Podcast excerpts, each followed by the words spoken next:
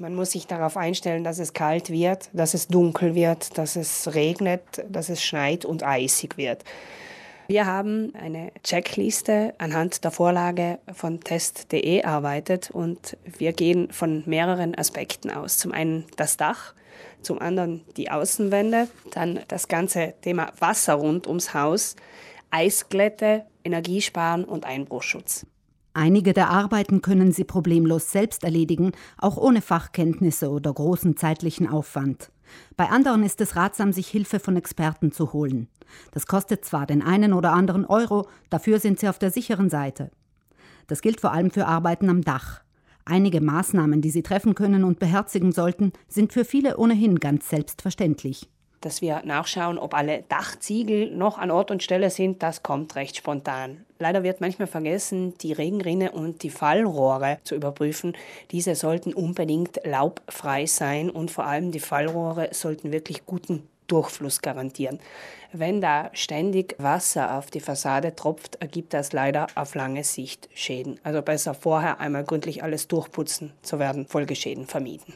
Spätestens dann, wenn das letzte Laub von den Bäumen gefallen ist, sollten Sie der Dachrinne und den Fallrohren ein paar Stunden Zeit widmen, um sicherzustellen, dass das Wasser ungehindert abfließen kann. Überprüfen Sie auch Aufbauten wie Antenne oder Satellitenschüssel. Sollte die Hausfassade den einen oder anderen Riss aufweisen, ist es ratsam, sich spätestens im Herbst darum zu kümmern, denn dringt Feuchtigkeit in die Risse ein, platzen bei Minusgraden größere Stücke ab.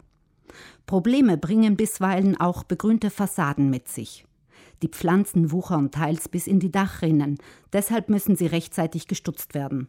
Auch bei den Bodenabläufen sollte man sicherheitshalber nachschauen, sind die frei, sind die in der Lage, die Regenmengen zu fassen, die im Herbst, im Winter fallen. Das Laub wegräumen, sind sie mit Sand verstopft. All diese Sachen verdienen einen Kontrollblick.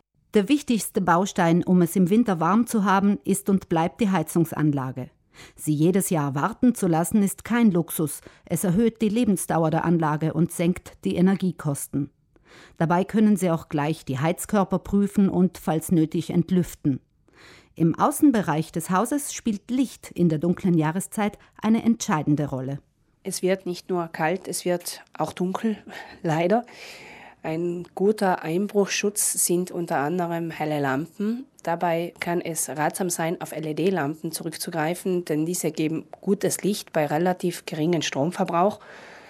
Ein Tipp noch, wenn Sie die Birne, also den Leuchtstoffkörper wechseln, immer auch die Lampe selbst mitputzen, damit die Leuchtkraft nicht durch Schmutz von außen gedämpft wirkt.